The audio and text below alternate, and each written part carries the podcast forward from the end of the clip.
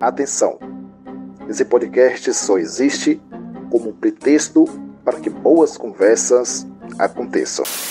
Pretexto! Março de 2021, um ano de quarentena. No início a gente achou que eram 15 dias, um mês, três, e a gente chegou na marca de um ano. Eu acho que esse é um momento da gente parar e avaliar tudo que a gente viveu nesse momento. É um momento histórico, querendo ou não. Seja para a história do mundo ou para as nossas também. Acho que a gente enfrentou muita mudança nesse período. E eu queria abrir com esse áudio e com esse episódio a possibilidade de conversar um pouquinho mais com você a respeito disso. Essa conversa vai acontecer com várias pessoas nesse modelo, um a um. Eu estou abrindo uma oportunidade para a gente falar sobre é, tudo que a gente passou. Eu sei que não é fácil, porque muita parte disso foi de uma mudança muito brusca. A gente precisou se encarar e continuar vivendo dentro de uma casa com pessoas que a gente não convivia 24 por 7, como a gente está vivendo hoje. Nossos escritórios alocados dentro de casa, conciliando com as tarefas domésticas. Foi um período de muita, muita, muita mudança. E mudança nunca é fácil. E eu quero saber de você, o que é que aconteceu durante esse ano? Quais são as dores e quais são as alegrias que a quarentena trouxe para você? Mas fica tranquilo que esse programa vai ter um tom mais otimista do que esse áudio inicial, eu te prometo. Eu sou Lucas Rafael Barros e eu convidei uma pá de gente para estar aqui nesse, nesse programa hoje. Mas foi muito bom, porque esse momento um para um com eles é, fez com que eles percebessem que eu ainda estou aqui, eu me importo, mesmo que vocês não estejam mais no meu dia a dia. Essas pessoas participaram da minha caminhada, algumas em momentos específicos, outras de forma cotidiana, mas é muito bom ter essas pessoas de novo conversando comigo e trocando, sabe? Eu acho que é um espaço da gente conseguir perceber que muito do que eu vivi, eu não vivi sozinho. É, tem alguns momentos que foram bem legais. Eu espero que você goste bastante desse tour que a gente vai fazer nesse panorama da visão do mundo do outro. O que é que o outro passou? A gente estava em, em nossas casas, mas a gente consegue, a partir dessa, dessa visão, perceber que muitos desses olhares se encontram. Oi. Ai, Lucas, só tu, viu? Pra me fazer falar aqui. Eu sou Gabi, Gabriela, e sou designer e tô aqui vivendo essa loucura. E tá uma barra. Tá uma barra real. Vai fazer um ano, né? Que a gente tá nessa maluquice, praticamente isso. E pra mim, pra mim primeiro foi massa, né? Aquela coisa, gente, massa sim, né? Uma pandemia não é massa nunca, mas quando tudo começou lá no ano passado, eu realmente acreditei que ia ser pouco tempo. Tipo assim, a gente começou né, naquela coisa das duas semanas e tal. Eu não achei que ia ser duas semanas, mas sei lá, eu achei que também não ia ser tanto. é, e aí as coisas foram piorando. Eu passei meu aniversário né, em casa, sozinha com minha irmã. Nossa, que sofrido. Mas, enfim, o tempo foi passando e é aquela coisa, né? A gente tava na esperança para junho e junho nada, continuava tudo. E apesar de eu saber, né, do meu lugar de privilégio de estar numa casa com um quarto sozinho e tal, ter, ter conseguido manter o trabalho, né, nessa pandemia toda, nessa crise louca, é, foi muito difícil para mim ficar dentro de casa sem sair para lugar nenhum, né? Porque eu lembro que no ano passado, quando tudo isso, né, começou e tal, até mercado, assim, a gente pedia aqui em casa delivery. Então, eu moro num apartamento que não é muito, né, enfim, espaçoso. E ter que lidar, né, com a pessoa que você. Eu e minha irmã a gente se dá bem, mas querendo ou não, quando você tá dentro de uma casa com uma outra pessoa que você encontrava de manhã e de noite. Você passa, né, a acordar e dormir com aquela pessoa. e ter que dividir os afazeres de casa todos, né? Porque, querendo ou não, aí faz almoço, limpa prato, não sei o que, ppp. E briga porque a pessoa que devia ter feito aquilo não fez. E acho que a falta de interação é muito foda, né? Tipo assim, eu gosto de bater muitos papos. Você mesmo que o, que o diga. Quantas vezes sentado ali naquela cadeirinha do lado, papiando aí um tempão. Então, eu sou uma pessoa de muita troca, assim. E não sou muito fã de ficar batendo papo por telefone, nem por. Assim, por mensagem até às vezes, mas confesso também que até agora eu cansei. E tô bem ignorando. Tem, tipo, mil coisas na, na, nas notificações, né? Sem abrir. Virei essa pessoa que não tem pavor de ver as notificações se acumulando nos aplicativos. É, e assim, eu acho que muitos dos aprendizados foram meio que é, viver um pouco dia após o outro, sabe? Acho que deu pra gente reavaliar também muito. Acho que é bem clichê isso, né? Todo mundo fala isso, mas assim, acho que é bem real também. Porque acho que a gente se afastou de muita gente que a gente gosta, né? E que talvez no dia a dia a gente não tivesse se afastado, mas eu acho que a gente parou pra ver talvez o que realmente a gente importa, ou as relações que a gente quer manter. E sem pressão também, porque acho que em diversos momentos eu também me mantive muito introspectiva, né? Acho que foi um pouco isso também. Foi a oportunidade de olhar um pouco para dentro, trabalhar várias questões de olhar e que a gente ignora no dia a dia, né, leva um tempão para ai, para se arrumar, para ir pro trabalho, tempo de deslocamento, saída com os amigos. Querendo ou não, é, esse momento fez a gente ter que encarar ali. Né? E demorei um pouco, mas eu precisava de muito tempo. Você sabe como eu sou é um pouco até sobre isso, sabe? De tipo assim, me permitir me dar o tempo que eu quero falar sobre aquilo, sabe?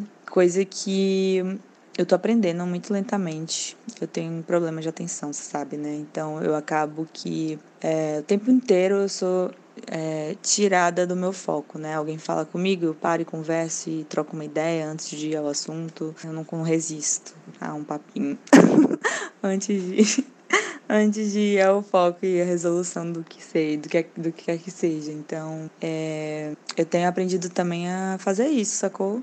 A olhar assim que eu preciso fazer aquilo ali, mas que aquilo ali, não sei se agora eu quero fazer aquilo ali, porque eu tenho que primeiro resolver aquelas outras coisas. Então tava, né, meu filho, tava no prato aqui, fiz minha janta, minha janta, depois fui arrumar a cozinha, e aí é isso. E aí agora assisti uma série, né, que eu mereço. e agora eu vim aqui te responder, espero que colabore de alguma forma, não sei. Mas é isso, viu? Qualquer coisa você me fala. Um beijo. Ah, eu esqueci uma coisa muito importante. Fora Bolsonaro, porque ninguém aguenta mais esse cara. Ô Lucas, deixa eu te falar uma coisa. Eu tô me achando muito white people's problems, velho. Não tenho problema nenhum. Sem querer desvalorizar, meu Deus. Entendeu? A gente, eu e minha cabeça, a gente sabe a barra que é, que a gente segura, entendeu? Mas a verdade, a verdade é que a gente não tem problema nenhum, assim, né? E graças a Deus que a gente tem muitos recursos para poder cuidar desses problemas. É isso, na colaboração, né? Falar dos, desses little problems. Que não são little também, né, velho? Vamos, né? Saúde mental é uma parada que é muito importante, impacta a gente de forma diferente cada um. E é muito foda, sacou? Mas o que eu quis dizer é que, que bom, né? Que tem um acompanhamento psicológico e que me ajuda a conseguir lidar com essas questões da melhor forma possível. Então, é isso. Não quero que fique mal entendido. pois é, Gabi, mas acho que por mais que seja um pouco de white people problem, eu acho que dá para você pensar um pouco sobre essa, essa visão de como é essa relação dentro de casa. Muita gente passou por isso. É, eu passo por isso aqui dentro de casa. É uma relação que ela está sendo refinada para um novo convívio, né? Eu encontrava minha mãe em algumas horas do dia, como você falou. A gente encontra de manhã, encontra de noite. Eu era bem nesse sentido mesmo, às vezes só à noite é, finais de semana, mas a gente não vivia 24 por 7 mais com essas pessoas, né? A gente tinha uma série de outras pessoas e outros estímulos, eu acho que isso ajuda também a não fortalecer em você é, uma coisa que você já tem que é essa coisa, como você falou, mais contemplativa.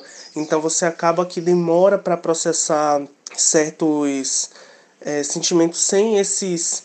Como é que eu vou dizer?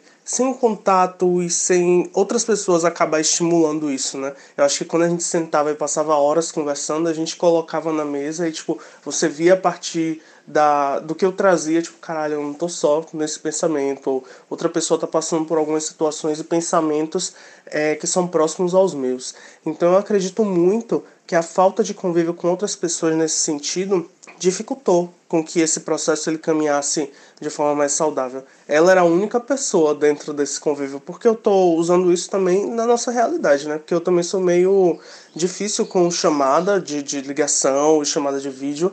Eu vi inclusive um meme maravilhoso sobre isso que é, é chamada de vídeo mistura as duas piores, piores coisas, porque é chamada, é, é, é, ligação e também é foto de agora, que a gente nunca tá bem em foto de agora.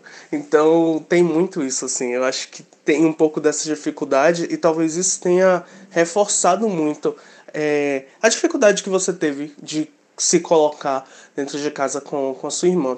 E hoje, como é que tá essa relação com o Rafa, assim? Você acha que pelo menos ela conseguiu progredir é, tem também o fato dos seus pais, né? Como é que você tem feito para manter, por exemplo, contato com essas pessoas que não moram diretamente com você e que você acaba é, não indo com tanto mais frequência é, para visitá-los e tudo? Como é que você tem feito tentando driblar essa Gabi que não gosta desse contato por ligação e como é que você fez para estimular esse lado? Pois é, né? Eu me sinto às vezes até um pouco mal, mas assim, enfim, são, né? Cada um tem uma realidade e essa coisa toda do, do estar em casa 24 por 7 é bem doida, assim, né? Porque me ajudou muito nessa aproximação com minha irmã. Apesar das dificuldades, eu acho que a gente também vai descobrindo afinidades que às vezes a gente esqueceu durante um tempo, porque a gente tem outras conexões né? Muitas vezes fazem talvez mais sentido por a gente estar no trabalho e as pessoas lá que a gente gosta, sei lá, da mesma idade, não sei exatamente assim, mas às vezes eu acho que a gente subjuga também, eu acho, um pouco, né, essa, essa relação de dentro de casa, porque, por exemplo, é, eu e minha irmã, eu sei que eu precisar na minha vida, só chamar, sacou que ela tá aí pra mim. Mas às vezes a gente também não nutre isso pra gente saber que ela tá ali. Então eu acho que esse, esse 24 por 7, assim, fez com que a gente olhasse, assim, para as nossas é, similaridades para o nosso carinho uma pela outra. Quanto que a gente às vezes não nutre isso. Então, por exemplo, é, não é sempre, né? Tem dia que a gente acorda meio mal-humorada.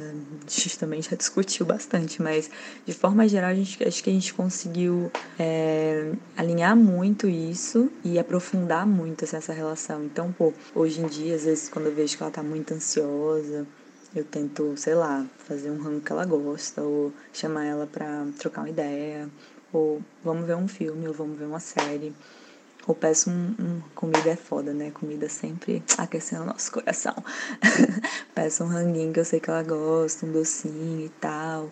É, nossa, quantas vezes assim também eu tava super ansiosa, pegava um pote de chocolate, botava aqui do lado, ela tipo assim, via que aquilo ali era simplesmente porque eu tava muito ansiosa e pegava, tipo, tirava o, o pote de chocolate aqui do lado e falava, vou fazer um suco, vou bater uma vitamina, sabe? Come outra coisa aqui mais saudável, porque ela sabia que depois eu ia ficar muito puta porque eu tinha comida ali simplesmente na, no automático, só porque era uma forma de extravasar um pouco minha ansiedade. Então a gente começa a perceber também esse cuidado, sabe? Esse carinho, assim. E, e aproveitar isso. Acho que é muito assim, aproveitar isso. A gente hoje tem momentos assim bem bacanas. A gente toma café junto quase todo dia, almoça junto todo dia e a gente assiste série junta, coisa que tem anos que a gente não fazia. Normalmente, né, sei lá, ela assistia com o namorado, eu assistia com o namorado, assistia sozinha. Mas a gente nunca tinha assistido série junta e virou meio tipo hábito. A gente todo dia na hora do almoço, a gente faz nosso almoço e senta junto e dá risada pra caralho. Então, a gente tem alguns rituaizinhos assim, sabe, hoje em dia aqui. Então, nesse sentido, eu acho que a pandemia foi super, nossa, pra nossa relação foi um presente, assim, sabe? Foi um momento de muita reconexão. E, é, assim, trazendo também isso de dentro de casa, é, não sei, né? Pra mim, eu trabalho no meu quarto. Então, essa coisa de você estar tá no mesmo ambiente, desde a hora que você acorda até a hora que você vai dormir, é muito difícil. Então, meio que o que, que eu tento fazer? Eu acordo, eu tento arrumo logo o quarto, vou tomar meu café, né? E tal, pá. E aí, tipo, volto pro meu quarto, né? Sento pra trabalhar. Aí você passa o dia todo. Quando também termino o trabalho, eu tento não voltar pro quarto. Se eu tiver que fazer alguma pesquisa, alguma coisa assim, computador, eu tento levar lá pra sala para dar uma desobstruída, assim, porque é muita energia dentro daquele espaço só. Então, meu amor, incensos e cristais o tempo inteiro ligados e, sabe? Faço mesmo, defumação quase dentro, dentro do quarto.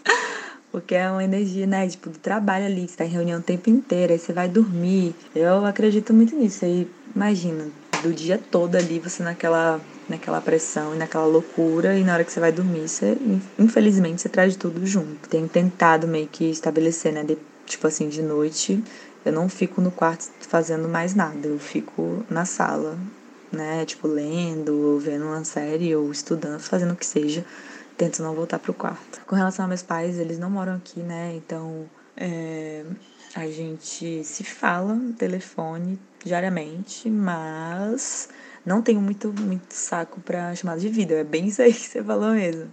É o foto de agora, foto de agora, com aquela ligação inconveniente. E não tenho paciência, tem dia que eu não tô afim de falar. Então, assim, fica bem nítido, né? Não tô afim de trocar ideia. Mas também foi legal que eu consegui ir pro interior passar umas temporadas, né? Então, foi legal porque eu saí desse ambiente que eu tava. E aí, tipo, sei lá, passei 15 dias na casa deles e consegui, né, achar, sentar lá um cantinho para mim, me adaptar ali àquele outro lugar e e ao mesmo tempo ficar lá com eles, né, aproveitar esse momento. Então essa coisa toda do Anywhere Office, eu consegui aproveitar dessa forma, né? Sempre tive essa pira também do de nomas digitais, de poder trabalhar de qualquer lugar. Não é tão. Acho, acho que me fez cair a ficha de que não é tão simples também. A gente às vezes tem uma ilusão, né? De, ai, ah, vou passar, tipo, uma semana em cada lugar. Gente, gente pelo menos eu, né? Eu não sou adaptável a esse ponto de, em uma semana, eu montar meu computador com minha telinha ali, começar a trabalhar aqui, sei lá, cinco dias depois eu vou para outro lugar. Eu preciso de um tempo, assim, né? De, tipo, porra, esse ambiente aqui para eu trabalhar e, e conseguir funcionar de uma forma bacana. Então, é, mas ao mesmo tempo, em períodos maiores, eu acho que é super válido. Então, essas, essas minhas fugidas foram fugidas entre aspas, né? Essa é, ir para casa deles no interior e passar 15, 20 dias, né, algumas vezes durante o ano foi bem bacana assim, porque me deu uma renovada assim, né? Sair de, do apartamento que é pequeno e da minha interação só com a minha irmã e interagir um pouco com meu pai, com a minha mãe, a minha avó, minha cachorrinha, entendeu? Então, assim, ter esse momento com outras pessoas foi, nossa, foi uma renovação, né? Dentro da realidade que a gente, que a gente vive. Oi, Aninha! Faz tempo que você não aparece aqui no pretexto, né? Então, tá na hora de você voltar. Olhar, poxa, o que é que esse humano de quarentena é, mudou em mim? que é que esse ano de quarentena me fez passar, sabe? Das coisas mais é, pesadas e mais difíceis mesmo, assim, eu consegui me reinventar, sabe? O que é que ainda falta se reinventar? O que é que ainda falta a gente é, mudar? É pra gente devaneando mesmo e trocando mensagem é, e abrindo essa possibilidade, sabe? Pra gente criar esse, esse, essa visão sobre o que é que aconteceu durante esse período da da nossa quarentena. Eu sei que você passou por muitas mudanças nesse processo. É, mudanças de emprego, uma quase mudança de cidade. então, o que é que, que, é que rolou aí? Sabe? O que é que a Aninha precisou é, conseguir regular para que as coisas continuassem acontecendo? Sim, linda. Agora que eu sou uma pessoa organizada, por favor, me passe os detalhes para poder aqui preparar as minhas pautas. Ah, amigo, eu vou mandar holisticamente, eu não vou mandar na ordem, não. Eu acho que tem coisas que são sérias pra falar e tem coisas que são mais de boas. E começar pelas sérias. Mas eu vejo que muitos dos medos que eu tinha, é, medos assim, criados em mim durante essa convivência sociedade, tudo que me ensinaram na, na faculdade, etc. Medos que eu tinha em relação a comportamentos sociais, a maneira como teorias da conspiração, fake news o quanto isso pode dar errado e esses medos que eles eram meramente teóricos e ilustrativos há um ano, um ano e meio atrás, eles se tornaram absolutamente verdadeiros e concretos e cada dia que passa isso parece mais forte. Como é que a gente tem gente que está há um ano defendendo a teoria negacionista de que não existe é, pandemia, não existe vírus? Como é que a gente tem um governante, não, não sei se pode xing, não xingarei, mas né, um governante desse nível que está sem usar máscara, falando contra a máscara, você tem um país que está ao mesmo tempo, todos os estados, todos os lugares possíveis desse país estão entrando em colapso. Rede pública, rede particular. Tinha um, uma reportagem que eu vi hoje, que acho que era uma cidade que tinha 200 mil habitantes e seis leitos disponíveis de UTI para Covid. Então, é o pior tipo de, de roleta russa do inferno que qualquer pessoa no universo poderia estar vivendo. Você imagina você estar tá numa cidade com 200 mil pessoas e você sabe que do sistema de saúde que existe naquele momento só tem seis leitos. Tem gente que tem mais de seis pessoas numa família. Uma pessoa contaminada pode contaminar todo mundo. Imagina o pesadelo de você ver isso todo dia. E imagina o completo oposto de alguém que está tão com a cabeça tão enfiada no rabo. Falei que não ia xingar, desculpa o termo. Que está nesse estado de ah não, as pessoas a culpa é a culpa é das pessoas que tem que sair para trabalhar a culpa é do, dos governadores que tentaram fazer alguma coisa e sempre tentando colocar culpa em pessoas que absolutamente tem, não têm culpa, gente. Os trabalhadores estão saindo tentando trabalhar, não tem culpa que o governo não está provendo é, meios sustentáveis para que essas pessoas possam fazer uma quarentena, possam ficar em casa. Quem está é, a rodo aí fazendo festa, restaurante abrindo sem nenhum tipo de restrição, gente fazendo negócio de balada na rua e esse tipo de coisa. Você tem é, né, nessa figura é, criminosa no poder, reforçando todas essas mentiras. E esses paralelos assim me parecem muito distópicos quando eu paro para pensar, mas toda distopia ela cai por terra, né? Porque não tem o, o final feliz até agora. Um ano depois disso a gente ainda tá cada vez mais ladeira abaixo, né? E eu não sei, eu li muitas distopias quando, na minha juventude e todas as distopias que eu li, geralmente o final, nossa, acho que toda distopia que eu li, o final era tipo democracia resolve as coisas. E isso me deixava com raiva na época também. Mas hoje eu fico ainda mais tipo, que porra, né? De engajamento. A gente tá nesse é o apocalipse, mas pessoalmente falando, eu, é, enfim, né, minha família tem profissionais de saúde, pessoas que são formadas na área de saúde, minha mãe é farmacêutica, então qualquer crise sanitária, qualquer coisa, ela já tem todos os procedimentos abertos, eu fui treinada nos milhares de procedimentos, eu sei toda vez que sai uma nova recomendação de máscara da OMS, eu adequo todas as máscaras aqui de casa e todos que a gente conseguiu doar, conseguir fazer doar. E isso eu acho que para mim me deu um, um, certa, um certo senso de estabilidade, ainda que acredito que falso, mas é aquela questão da rotina, né? Eu sei que isso daqui tem que ficar no álcool por tanto tempo, isso daqui tem que ser lavado, essa roupa não pode ser lavada em conjunto com as outras roupas, tal pessoa tem que ficar a tanta distância de tal pessoa. Se eu for sair, eu tenho que usar tantas máscaras, essa máscara tem que ter duas camadas, tem que ter três camadas. Então, tudo isso se tornou um conhecimento internalizado para mim, porque eu estava continuamente consumindo isso como uma forma de educação em um período onde isso ainda era prevenção, ainda não era regra, vamos dizer assim, ainda eram medidas preventivas, ainda eram é, soluções paliativas enquanto a gente não sabia o que estava acontecendo. E eu acho que eu ainda mantenho esse senso, ainda mantenho esses hábitos, ainda é, recebo alerta do Google lá toda vez que sai um novo guideline de máscara, mas a preocupação não some. Eu acho que isso é o pior do, das coisas. É saber que eu tenho pessoas que não puderam parar, né? Só eu da minha família trabalho em home office. Eu não tenho nenhum problema em ficar sozinha em casa, não tenho nenhum problema em passar o dia todo. Eu, desde os meus 10 anos de idade, eu praticamente finjo que eu moro sozinha, porque eu, eu não sei, eu gosto muito dessa narrativa de arrumar a casa. Enfim, para nós da minha cabeça. Mas para mim esse não é o problema. Eu não tenho problema com o isolamento. Eu já moro longe da, da capital, eu já eu tenho o privilégio de morar num lugar confortável, eu tenho internet, eu tenho ventilador, eu tenho água potável e eu, isso já é mais do que muita gente. Para mim, o problema é a constante preocupação de o que é que acontece quando as pessoas que moram com você chegam na sua casa e você não tem certeza se aquela pessoa foi contaminada, se aquela pessoa vai estar bem no dia seguinte. O que é que acontece quando você infelizmente tem que sair ir no mercado em algum lugar ou até ir prestar assistência para alguma outra pessoa que precisa da sua família e você não sabe o efeito que isso teve nessa praga invisível.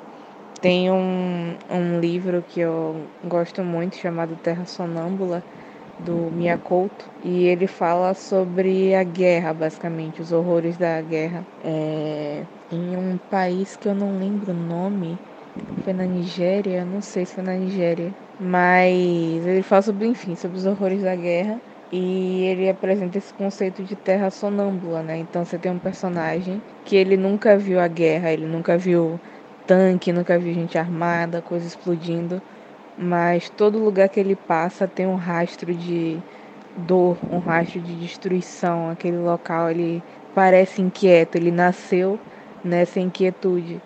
E eu acho que é muito disso que a gente está vivendo nessa perspectiva.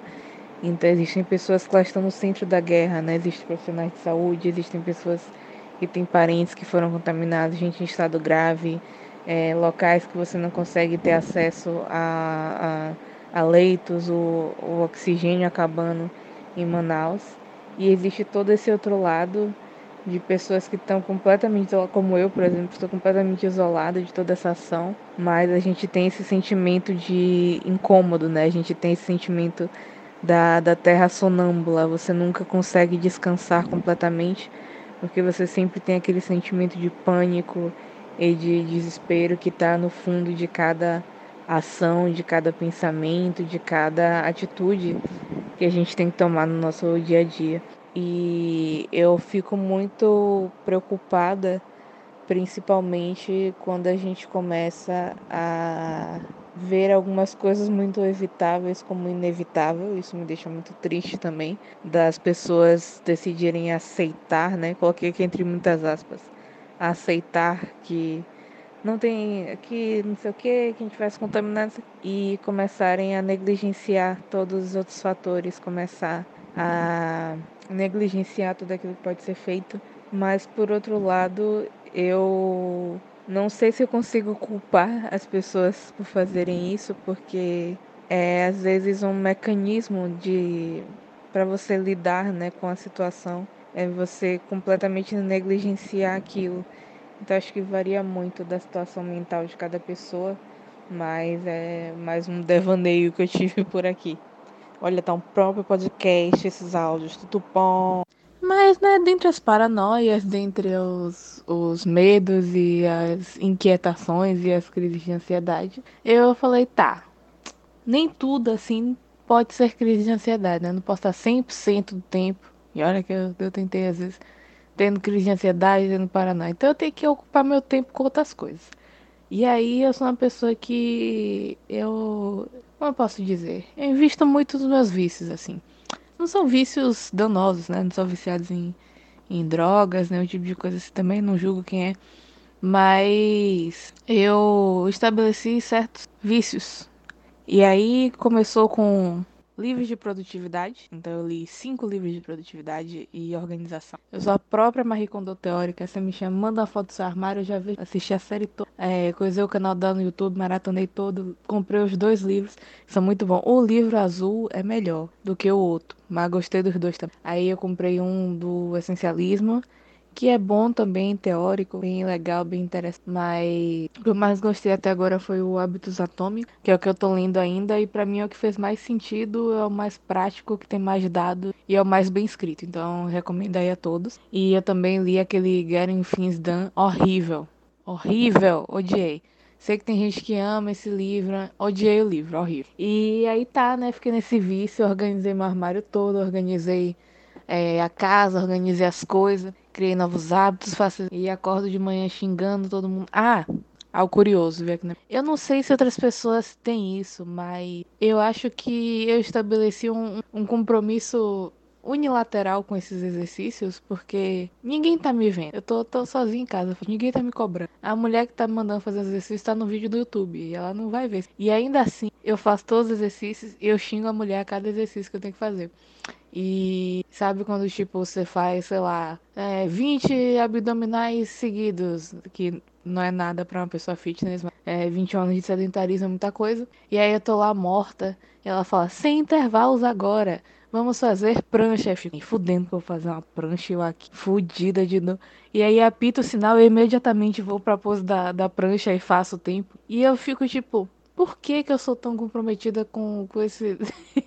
com essa sirene que eu poderia claramente pausar, me dar um intervalo maior e depois pausar, de, depois voltar assim. Por que, que eu me comprometo tanto a ficar xingando essa mulher, fazendo todos os exercícios e aí depois reclamar que os exercícios são muito pesados e que o intervalo é muito curto? Sendo que eu posso controlar isso. Eu não sei. Mas me divirto muito também com, com Chloe, Chloe Ting, que é a moça do YouTube que faz exercício, adoro ela, muito fofa. Tem uma outra moça que ela é muito animada e eu não gosto. Não gosto de gente feliz me mandando fazer exercício. Porque primeiro eu não tô feliz. Eu tô acordando cedo, eu sou sedentária. Eu vou ter que trabalhar depois disso, tá um calor da porra. E a mulher tá muito feliz, eu fico, moça, por favor. E aí tem a moça do yoga também, que eu, na tentativa de ser good vibes, fiz yoga por dois dias e não consegui mais fazer. Porque a parte da respiração tá tudo top. Eu falei, pã, respirar, pã, respire profundamente, faz a pose lá da, da criança. Aí eu falei, tá, vou pegar esses treinos mais assim, barril. Que você levanta a perna para cima, que tem os alongamentos. E aí me entortou tudo. Aqui eu falei, vixe, não vai rolar esse yoga não, vou ficar só na respiração. E aí eu fiz só os treinos de respiração mesmo do yoga. Mas é isso aí, produtividade e exercícios são meus novos hábitos no momento e agora eu sou quase personal organizer da minha família aqui. E isso é ruim, porque eu que tenho que arrumar as coisas, ninguém quer arrumar nada. Mas é bom porque eu gosto de arrumar as coisas. E é meio triste também que eu descobri que eu gosto de arrumar as coisas e lavar pratos e. Eu gosto dessas atividades é, rotineiras. Eu não gosto da atividade em si, eu gosto de ver as coisas limpas e arrumadas depois, como todo mundo gosta. Mas eu também não reclamo do processo, não. Mas deixa eu ver se eu lembro mais de alguma coisa que eu lembrei. eu, eu entro nos devaneios muito loucos, assim, mas eu acho que é isso. E se alguém quiser fazer exercício junto comigo aí, a gente marca uma videochamada todo dia, às 7 horas da manhã, pra xingar as moças do YouTube que fazem vídeo em conjunto. Mas depois a gente agradece também, porque são pessoas que estão disponibilizando um conteúdo bom e gratuito online. Então eu xingo, mas eu também enalteço. Dou, dou o like lá, faz o compartilhamento ia comprar o negócio do, da moça, mas não entrega internacionalmente. Então, desculpa, moça. Mas assim, a gente xinga, mas a gente enaltece também, porque tem várias pessoas fazendo conteúdos que estão salvando a minha quarentena. E são conteúdos no YouTube gratuito. Então, não sei qual é a conclusão disso aqui, não. E aí, agora eu vou trazer aqui o quê? A revolta do proletariado. Que eu acho importante dizer que assim, eu sou, eu sou o quê? Jovem, programadora, sedentária, mas tem poucos prazeres que a gente tem na vida, né, como proletariado. E um desses prazeres era o happy hour, né, beber às custas do patrão. E agora, não é que não tenha happy hour, tem uma versão piorada do happy hour, que é o happy hour online. Eu vim aqui afirmar a minha posição contra o happy hour online, que é muito triste você ligar numa call, você pegar lá a sua a bebida da sua escolha. Eu não bebo cerveja, então estou bebendo água ou bebendo chá. E aí eu tô lá né? Olhando a galera, todo mundo rua, a gente escolhe uma música que seja agradável para todos os ouvidos, mas não agrada ninguém, porque ninguém compartilha o mesmo gosto musical, então a gente fica ouvindo ou um, um eletrônico genérico, ou uma música que as pessoas ouvem ironicamente e depois passa a ser irritante depois de um tempo. E aí a gente joga algum jogo online, um Gartic, um Stop, que consiste em majoritariamente as pessoas ficarem em silêncio, se concentrando para responder o jogo 10 segundos de interação, e aí uma nova partida e fica todo mundo em silêncio de novo. E você está sentado exatamente no mesmo lugar que você passou o dia todo trabalhando, olhando para a mesma tela. E você tem que bater seu ponto, né? Porque agora não é mais trabalho, é divertimento. E eu não consigo me divertir, né? Eu gosto das pessoas e tal, pessoas legais, jogar online é má. Mas não é divertido. não é divertido. Ai, eu quero dançar, eu queria beber, queria zoar as pessoas, queria não ter que estar consumindo e gastando a minha própria energia, minha própria internet, minha própria é, bebida da minha escolha. E aí não pode, né? Porque primeiro porque eu trabalho em outro estado, segundo porque pandemia, terceiro porque eu não sei se eu teria mais disposição para isso com desconhecidos não. Eu gastei muito da minha juventude em, em Mas vim aqui trazer a revolta do proletariado contra o RPA online, tem que acabar. E outra revolta do proletariado também é a videochamada que não precisava, né? Podia ser um e-mail, podia ser uma chamada, podia ser uma mensagem lá, né, no, no Slack, no, no Discord, no chat, no meio de comunicação de escolha. E aí entra todo mundo, ficam olhando para a cara do outro, só uma pessoa fala, não chega, não tem nenhuma discussão, é só uma reunião informativa que pode durar de 5 minutos a 2 horas e te obrigam a ligar a câmera. Geralmente no pior momento do seu dia, no momento que você decidiu que ninguém mais iria te ver naquele dia, você não penteou o cabelo, você não arrumou o fundo da sua casa, você não, não está em condições apresentáveis, está com aquela camisa furada do Baba de 2007. Não vou aqui apontar pessoas que fazem isso, né? Tudo bom? Beijos aí, meu amigo Matheus. E você tem que né, abrir sua câmera com pessoas de, que têm um grau hierárquico significativamente superior a vocês. Estão em casas, estão na, sei lá, na casa da poda Ana Maria Braga, com flores ao redor. E eu não consigo mudar meu fundo dependendo do, da plataforma escolhida. Ou pior, eu consigo mudar meu fundo e eu estou tão acostumada a me ver naquela plataforma com um fundo diferente que eu esqueço que o meu fundo é completamente ridículo. E eu entro numa chamada com lá, alguém da liderança e o meu fundo é a, a criança da cara do sol do Teletubbies. Só que centralizada no meio, então fica parecendo que a minha cara é a cara da criança do Teletubbies. E é completamente ridículo, só que eu uso esse fundo todos os dias. E eu esqueço que esse não é o fundo real. E aí eu falo, não, vou botar um fundo mais ameno.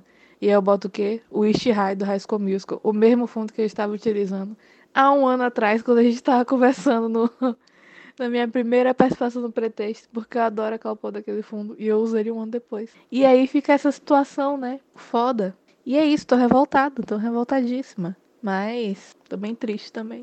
Porra, não sei como finalizar esse áudio. Corta antes aí. Corta no momento de revolta. Se ninguém mais se revoltar, não corta não, porque vai parecer que só eu me revolto no Rap Online. Vou fazer outra versão também. Ai, uma coisa que eu adorei. Desculpa, eu não consigo mentir, gente. Se alguém gostar de rap online, me perdoe, eu não gosto. Mas é ótimo para conhecer as pessoas e eu não consigo fingir. Eu ia tentar fingir, mas. Corta aí, bota a tua opinião de alguém que goste. Ah, berro. Quem é que gosta dessa porra desses happy hour online? Isso não existe, gente. Quem foi que criou isso? Tá errado, a gente. A única coisa boa do happy hour da empresa, de verdade, de verdade, de verdade, de verdade, era que a gente comia de graça às custas do patrão, entendeu? A gente fazia uma festa num lugar seguro e assim, às custas do patrão, a energia era dele, entendeu? Tinha uns negócios assim, mas porra, velho, pelo menos estava tudo pago. Isso era bom.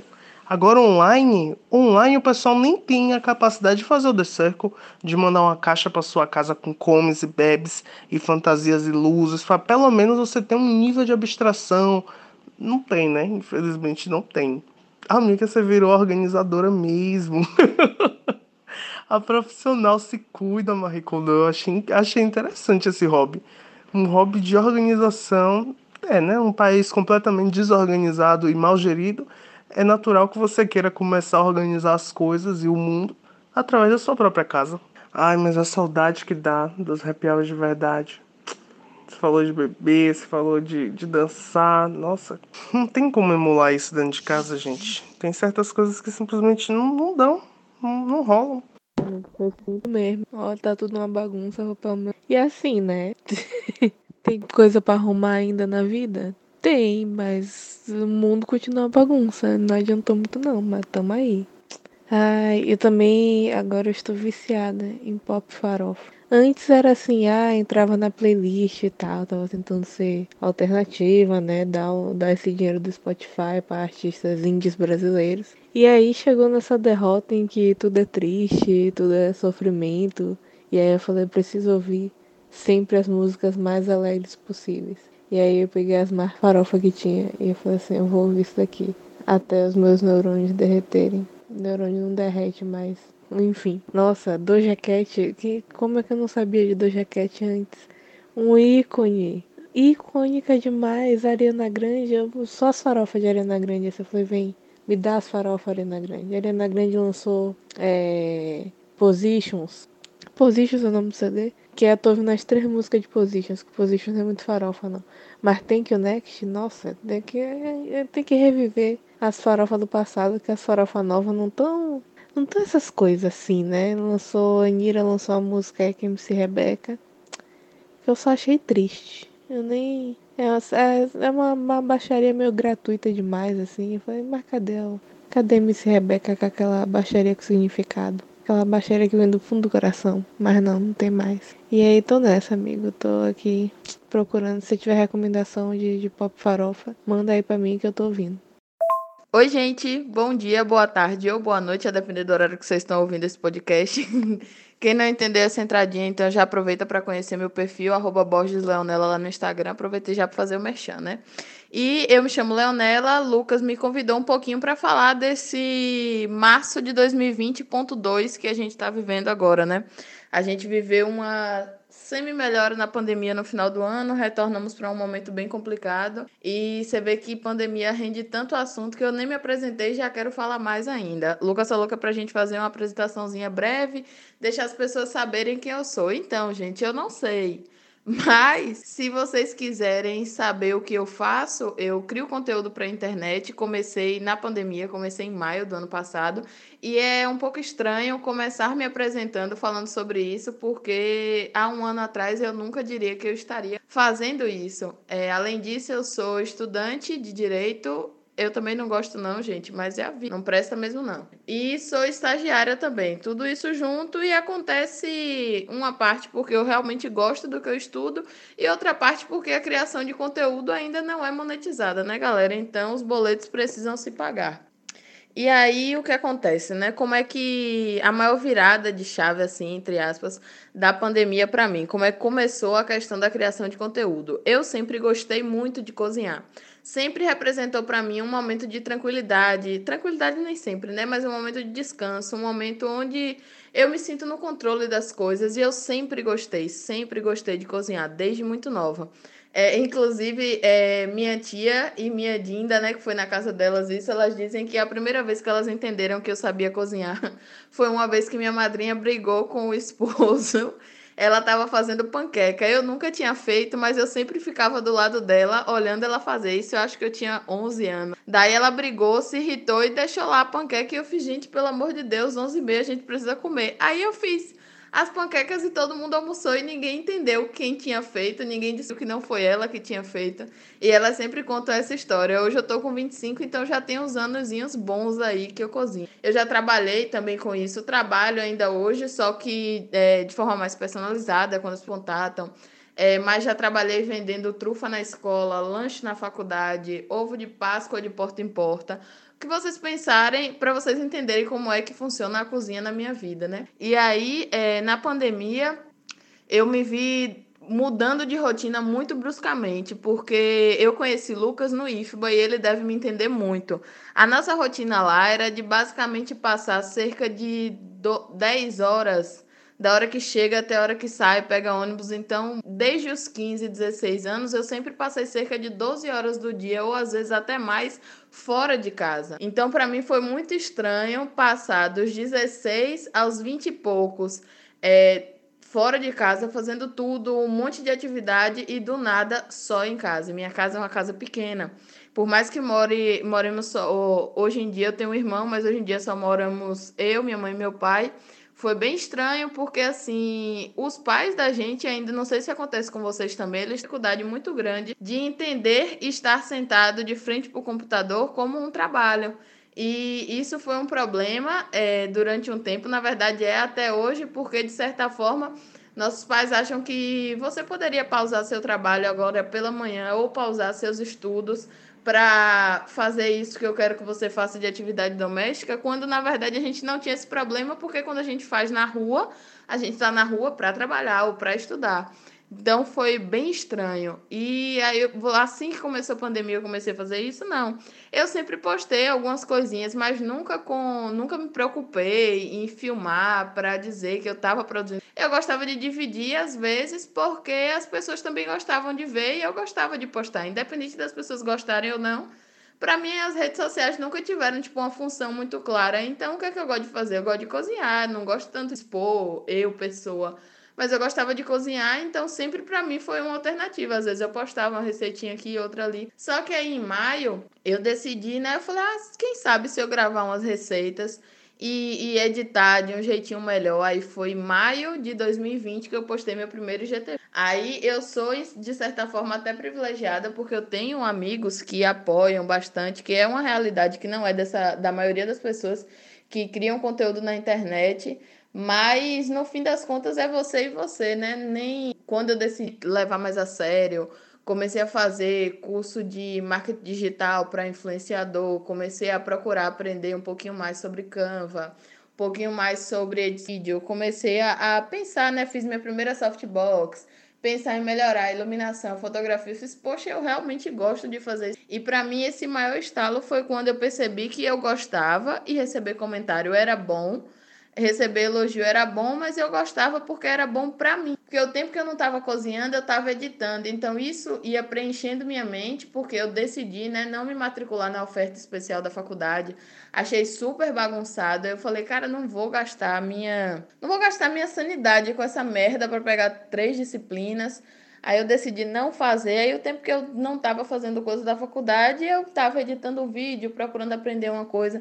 Mas isso foi de maio até setembro, outubro, de um jeito ainda recreativo. Eu tinha uma rotina, postava com certa frequência, só que ainda não era tipo 100% levado a sério. E o que rolou, né? É... No final do ano, mais ou menos, novembro, dezembro, eu decidi levar mais para frente, tipo assim, pô, vou fazer um cronograma, porque assim os meses iam passando e não tinha mudança eu estou seguindo quarentena rígida desde março do ano passado, então não tinha perspectiva de mudança. E aí o que tinha para fazer era me enfiar mais ainda nesse projeto. É, e foi o que eu fiz. E aí tem essa questão de às vezes ser constrangedor, aí tipo, todo mundo de casa aí fala: "Ah, por que, você tá gastando dinheiro com isso? Ah, por que, você tá filmando? Ah, porque não sei o quê". Porque vai ser sempre assim, né, gente? Enquanto de certa forma não dá dinheiro, é muito que as pessoas considerarem isso como uma parte da sua rotina de fato. E aí o que é que eu senti de mais dificuldade durante a pandemia como um todo? Eu contei aqui para vocês a parte boa, né, que é me ocupar, procurei uma parada que eu gostava e que me tomasse onde eu aprendesse algo novo, mas qual foi minha dificuldade? Eu acho que para mim a, a, a, o mais pesado foi de fato sair de uma rotina completamente ativa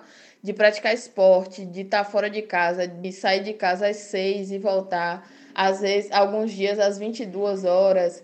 E não que isso seja saudável, mas que de fato era uma rotina que eu tinha clara na minha mente. Existiam dias na semana que eu ia estágio, faculdade é, inglês e treino é, de handball. Então, assim, para mim aquilo era uma parte boa da minha rotina porque eu me sentia ativa. E aí, quando você sai disso para um, uma casa pequena e você olha para um lado parede, para o outro parede, você zera Netflix, zera os livros que você tem interesse em ler, ou você perde o interesse em ler e em assistir. Aconteceu muito comigo, minha frequência de leitura diminuiu muito porque eu não consigo me concentrar muitas vezes nas coisas como eu conseguia antes. É uma coisa que eu percebi também, fora essa questão da leitura, eu passei, eu tive momentos de discussões absurdas com minha mãe, porque assim, eu não aguentava mais estar em casa. Acho que ela também não aguentava mais me ter em casa, porque como eu e meu pai trabalhamos fora, é, para ela também devia ser estranho, afinal ela passava uma parte do dia sozinha, fazendo o que ela quisesse, e aí do nada uma pessoa em casa,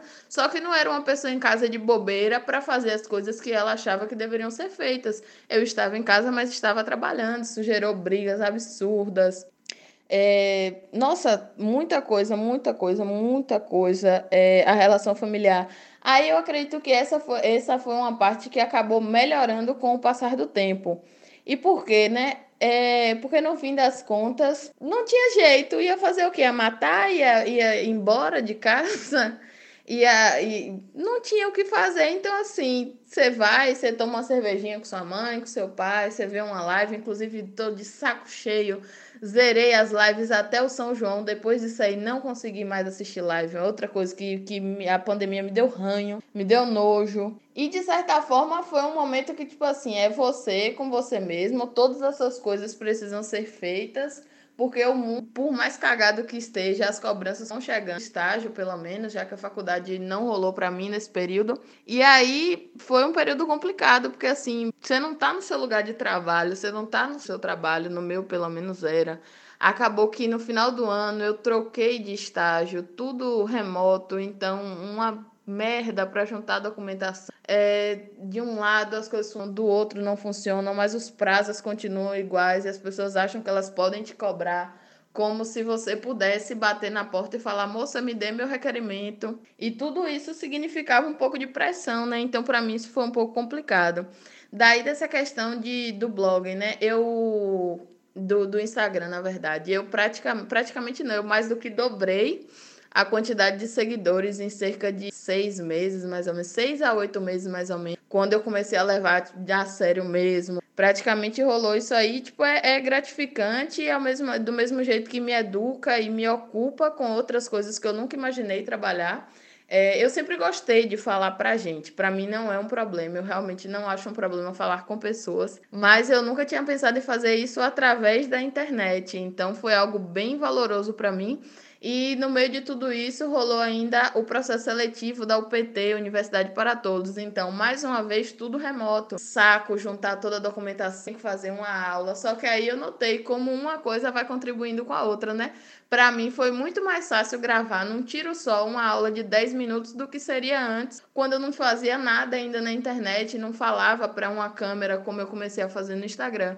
E aí, para mim, foi bem tranquilo. Aí, gravei uma aula de 10 minutos, aí passei. Hoje em dia, eu dou aula é, virtual. É muito estranho ter alunos, mas também é muito legal, porque tem uma forma de me conectar com pessoas, né? E de também passar sermões, porque tem muitos jovens sobre a necessidade de isolamento, a galera que tá saindo, e eu sempre procuro puxar a orelha dos meus alunos. É, também é muito bom para mim. Entrei no IFBA como cotista, entrei na faculdade como cotista é, dialogar com a galera que tem mais ou menos as mesmas bases que as minhas, é de família humilde e tá correndo atrás, sabe? Porque são aulas noturnas no modo virtual. Quem tá ali quer alguma coisa. Então é, é muito massa para mim. Foi uma outra coisa que me deu um gás agora nesse fim de pandemia. É, e entre outras coisas, é basicamente pronto. Uma coisa que todo mundo dá o, o, um rolê que funcionou para todo mundo, mas para mim foi uma merda e eu me senti culpada há um tempão. Eu sempre o rolê do treino em casa. Velho, não treinei 10 dias. 10 dias se botar na ponta do lápis. Em um ano isolada, não treinei 10 dias. Me senti um saco de cocô. Eu disse, meu Deus, eu vou morrer. Porque eu era super ativa e agora eu não tenho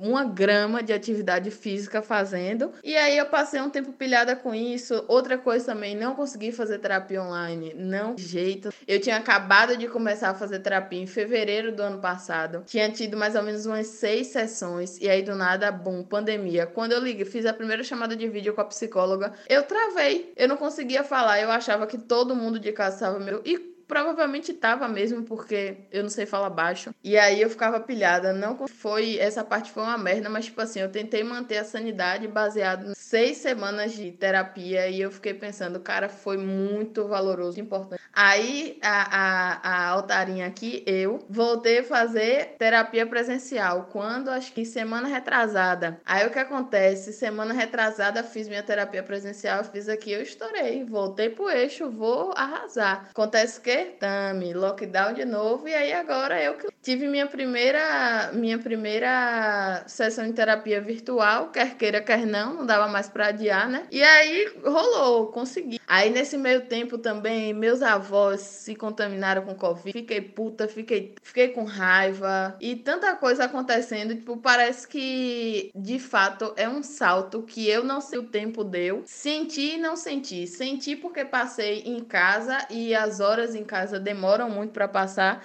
e não senti porque assim, é como se eu estivesse vivendo o, a quantidade absurda de casos do ano passado no pico da pandemia, só que um ano depois e nesse um ano eu estava em casa. Então assim, é como se eu tivesse parado a minha vida, o mundo continuasse girando, só que tudo girou e parou, sabe na bruxa da da da roda roda Jequiti, para na bruxa perde tudo. Eu tô sentindo como se meu ano tivesse rolado mais ou menos dessa forma em relação à pandemia. Mas eu tentei mesmo. Eu, eu muitas vezes me obriguei a, a tentar fazer coisas novas. E que bom que eu fiz isso, mesmo é, tentando me sabotar, pensando que, velho, não vai rolar. Às vezes o mundo acaba amanhã e eu tô aqui me lascando procurando documento para enviar. Mas que bom que eu não. E, gente, eu olhei aqui o negócio, tô falando é 15 minutos. minutos. A bonita olhou o negócio e falou: Meu Deus, o que é que eu vou falar? Aí eu tô aqui, aqui. E é nessa que eu vou, gente. Mas eu amei falar aqui, dar para vocês as minhas impressões. Provavelmente foi confuso porque eu fui falando o que eu fui pensando. Mas eu espero que vocês tenham entendido. Espero que tenha sido valoroso para quem tá escutando. Espero muito que quando esse. Espero muito a estreia desse episódio, porque eu quero ouvir os relatos de outras pessoas para saber se alguém pirou, se lotou de atividade, deixou essas atividades perderem o prazo e, e ficaram nessa mesma neuro que nem eu. Tem dias que eu tô ótimo, tô em casa. Tem dias que eu quero bater a cabeça na parede até a minha casa e eu sumirmos, e é assim que a gente vai viver. Mas, novamente, um beijo. Obrigado, Lucas, pelo convite. Pretexto Podcast, tudo para mim. Mais um filhinho da pandemia que deu muito certo. Filhinho da quarentena, na verdade, né? Que filho da pandemia é coisa ruim. Bolsonaro. Mentira, não nada a ver. Vão, vão, vão, vão acabar censurando o podcast. Sei lá, se alguém tocar nisso, vai que nessas impressões de pandemia, gente, vocês estão se sentindo cada vez mais perto de uma ditadura. Fica aí o questionamento. Mulher, como é que tu me sai de um ponto de um relato desse? A gente sem sair da pandemia e você ainda me puxa um papo de ditadura, porque assim, vem aí o episódio das teorias de para onde vamos, né? Se a gente tá nesse episódio falando de por onde a gente viveu durante esse ano, é, eu acho que tem uma, uma aura muito de desesperança no ar para os próximos capítulos do nosso cenário, sabe? Eu não consigo ver a política sendo desenrolada de uma outra forma é, para que a gente consiga sair disso de forma saudável. Então eu acho que é um negócio bem preocupante. Eu adorei o fato de você ter devanhado por 16 minutos. Foi incrível.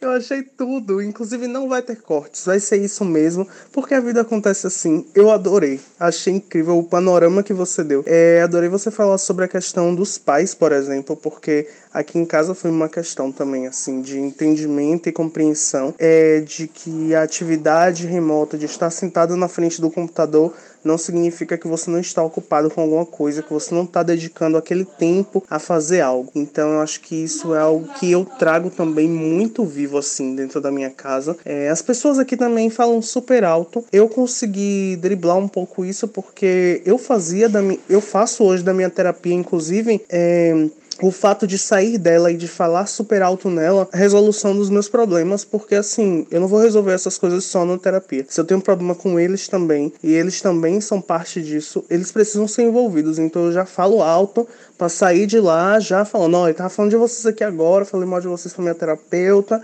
Inclusive, ela vai estar nesse programa. Fiquem atentos porque Raquel vai aparecer aqui porque foi uma etapa muito importante para mim. Eu acho que para eu comecei a fazer esse ano terapia e de forma muito mais saudável. Eu acho que esse assunto sobre saúde mental é muito importante. E eu acho que é a forma como você lida com isso, né? Preencher o seu dia e preencher todos os horários e fazer com que a sua grade de programação esteja lotada para que você não sucumbisse dentro dessa nova, é, da nossa atual realidade, né, de, de, de pandemia. E é isso. Eu fico muito feliz quando eu vejo o seu trabalho. Eu desde o início tô ali, tipo, nossa, que incrível, faz mesmo, Léo, faz mais, porque eu sou uma dessas pessoas que estava aplaudindo desde cedo, porque eu, eu acredito muito nisso, assim. Que bom que você só fortaleceu. Minha mãe é super fã sua. ela pega. Eu adoro as interações de Yami com, com Leonela, porque ela fala assim, minha blogueira, como se fosse a pessoa, sei lá, a mesma coisa que ela faz com as blogueiras grandes que ela acompanha, tipo a Nina, que ela já comprou workshop. Então eu vejo na minha mãe o reconhecimento que você deve ter, assim, sabe? De, de alguém admirar o seu trabalho. Eu acho isso muito especial. Então, continua fazendo o seu job aí maravilhoso. Faz seus corres sim. E a gente vai encontrando jeito, sabe? Sem culpa. Porque eu acho que a gente não pode se cobrar de fazer algo que não se encaixa pra gente. Como você falou do, do exercício em casa. Eu viro e mexo, vou e volto. É uma coisa que eu tenho lutado. Mas a gente tem que encontrar o que realmente faz bem pra gente. Continua trabalhando nos seus vídeos incríveis, porque a produção do seu material eu acho fantástico, assim, de verdade. Um beijo, foi um prazer. Amigo, como é que você está? Eu sei que é muito difícil fazer aqui não falar. E eu fiquei pensando muitas vezes em como é que eu ia fazer isso acontecer. E eu espero, através desse momento, que eu vou poder fazer você respirar. A gente não tá numa conversa ali. Você vai poder tomar o seu tempo e mandar o seu áudio, repensá-lo várias vezes. E eu espero que isso te deixe confortável para participar desse, desse episódio. É, eu queria conversar com você sobre o que é que você tem vivenciado nesse um ano. Quais foram as coisas que impactaram você e que fizeram você olhar para o Kian de 2019, tão longínquo, e pensar assim: nossa, mudei nesse período. É, toda a mudança mundial e esse contexto. Você sentiu refúgio nesse momento, você se sentiu em casa, né? Porque Estar em casa é com você. É, não estar aglomerado é o seu modus operandi. Então eu queria conversar um pouquinho sobre isso. O quanto a pandemia não te afetou e o quanto ela te afetou também. E é isso, espero que você se sinta confortável. Vou entender se não. Mas se apresenta para as pessoas, as pessoas estão te ouvindo agora. Quem é Kian? Pela quinquagésima vez. Vamos lá. Olá, sou o Gabriel. E vamos de pandemia hoje, hein? Assunto maravilhoso. É... Enfim, Acho bacana dar a visão de um introvertido como eu. que eu acho que a gente nasceu pra pandemia, né? Enfim, nosso momento de brilhar. Fora as coisas muito ruins que estão acontecendo e eu acho que só está tendendo a piorar. Estamos no pico. Atingimos um novo pico, né? Pra falar a verdade. Tá. Momento muito foda. Mas é isso, né? Eu acho que, acho que desde o momento zero, eu sincero e honestamente não tive nenhuma dificuldade em me adaptar a esse modo. Eu acho que desde o primeiro dia, inclusive, eu fui mais produtivo, eu tive mais energia para fazer as coisas, porque eu, pelo menos, tenho muita dificuldade em lidar com pessoas, interagir com pessoas. Então, para mim, o home office foi, assim, um alívio para minha alma, um banho de água fria que, assim, me renovou. Porque, sinceramente, para mim é perfeito. Eu vou, faço meu cafezinho cinco minutos, sento na minha máquina, trabalho e eu tenho produzido muito mais assim. E termino o serviço, fecho o computador, já estou no meu jogando a vida que eu pedi a Deus. Eu estou assistindo meus animes, séries e coisa e tal, né? Então, para mim, sinceramente, dificuldades eu não tive. Então, começa por aí, né? Nasci para isso, bicho. E é, eu acho que com relação às minhas angústias, eu acho que a pior ainda é com relação aos meus pais, a preocupação que a gente tem e tal, né, das pessoas que a gente ama. E, enfim, né, querer que as pessoas se cuidem e tal. E também acho que esse momento mostrou muito quem cuida, quem tem empatia, sabe? Que, enfim, e quem também não, sabe? Que assim, acho que isso acabou mostrando muitas pessoas que, enfim, tocaram foda-se, enfim, Fica aí a decepção, né? Mas de forma geral, acho que foi bom. E muita coisa que estava estagnada na minha vida assim, incrivelmente nessa pandemia exatamente, que foi o que deu alavancar para as coisas, enfim, acontecerem, sabe? Conheci, eu tô no emprego que graças a Deus me permite home office, então não tenho o que reclamar e continuo vivendo minha vidinha. e dando graças a Deus que a gente não precisa mais ver muita gente, enfim, qualquer desculpa para aglomerações. Eu sempre achei bem-vindo, agora então, né? É isso, né? Temos um, um motivo muito bom para isso. E, peculiarmente, apesar de toda uma introversão e, enfim, gostar de evitar contato com pessoas, foi o momento que eu acho que mais entrei em contato com pessoas que eu não tinha mais contato. Em que, enfim, eu acho que é muito mais fácil escrever uma mensagem e tal. E eu acho que as pessoas também estão mais receptivas, as pessoas estão mais abertas, então acho que isso foi uma surpresa muito grande. Pessoas vieram falar comigo também depois de muitos anos e tal. Então isso foi uma coisa muito bacana, até com relação a familiares, que aconteceu muitas coisas também na minha vida pessoal que assim mostrou o carinho e o amor muito grande que a família tem por mim, não só pai e mãe, mas também primos, primas, tios, assim, sabe? A família que está mais longe, que a gente não tem aquele contato diário, essas coisas assim. Então mostrou essa parte muito bonita das pessoas também que vieram conversar, vieram, enfim, falar. E também eu acho que esse momento, muitas pessoas, obviamente, eu também incluso nisso, tive momentos muito obscuros, enfim, de estar muito sozinho, estar muito também rodando na própria cabeça. E eu acho que isso fez muita gente pensar em si mesmo, enfim, sabe? E eu acho que eu também vi muita gente crescendo nesse momento. E eu acho que foi bonito, muita gente buscando ajuda e, sabe? Foi uma coisa muito bonita, apesar de muita coisa ruim também. Eu acho que a gente tem que olhar para as coisas boas também que aconteceram. E que foi isso, eu tive muito orgulho de algumas pessoas também que cresceram, foram buscar ajuda e que mudaram a vida também. Enfim. E eu acho que é isso, né? Foi momento muito difícil, mas eu acho que a gente pôde tirar muito aprendizado disso. Então, enfim, que a gente continue aprendendo para cuidar do outro, das pessoas que a gente ama e até das pessoas que a gente não conhece, sabe? Eu acho que essa pandemia também é muito sobre a gente cuidar daquele outro que a gente não conhece, que a gente não vê também. Porque eu acho que se a gente evita aglomerações, tá com máscara, tá usando as coisas, eu acho que, enfim, isso mostra uma empatia muito grande. E por mim, quando tudo isso passar, sincero honestamente, eu mantenho a minha vida do jeito que está agora. Sem muitos contatos, sem muitos abraços, sem muitos beijos, no home office, e por mim mantinha tudo apenas sem o vírus. eu não ia achar ruim, sinceramente. Eu, eu percebi que quanto mais, enfim, eu estou comigo mesmo, eu quero estar apenas comigo mesmo. Isso é uma coisa que tem me assustado, inclusive, até, sabe? E queria apenas estar em casa. Quanto mais eu estou em casa, eu acho que eu só quero ficar em casa. Eu gosto de estar em casa, jogando, lendo meus livros. E é isso, sabe? Eu curto isso. Assim, obviamente, de vez em quando é bom também ver os amiguinhos e tal, né? Faz bem pra alma também. Mas acho que no geral, sinceramente, te mantém tudo como tá. E é isso. Obrigado. Obrigado, Lucas, pelo convite. Suei muito para fazer isso, pensei muito, gravei dezenas, 500 vezes isso. Te odeio. E é isso. Obrigado. Lucas, uma mensagem para você. Da próxima vez, pelo amor de Deus, não me faça gravar nada, não, caralho. Deixa eu escrever e você lê na sua voz, que daí, inclusive, eu vou ouvir seu podcast. Eu não vou querer ouvir minha voz, não, filha da puta. Mas é isso, né? Só você. Vamos fazer um bagulho desse. Inferno. Lindo, amigo. Beijo. Então, né, em primeiro lugar, muito obrigada pelo convite. Para quem não me conhece, eu sou Raquel May, sou psicóloga, trabalho dentro da abordagem junguiana e vou contar um pouquinho aqui sobre como foi a minha experiência com a pandemia, né? É, minha experiência pessoal e o que eu observei um pouquinho no lado profissional, as mudanças né, que todo esse processo de pandemia nos implicou. É, profissionalmente, eu estava numa fase bem interessante antes da pandemia chegar.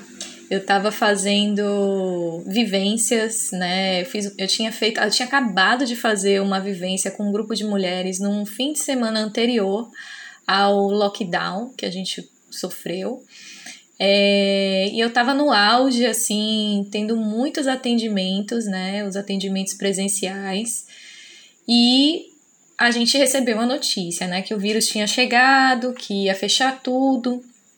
E aí é, eu conversei com os pacientes que eu já atendia e todos, a maioria deles, né, resolveu aderir ao atendimento online, sendo que alguns não tinham privacidade em casa e preferiram esperar passar, né, e outros é, resolveram interromper a terapia. Mas a quantidade que eu tava, né, atendendo online, dava para eu continuar bem, assim, financeiramente, pagando minhas contas.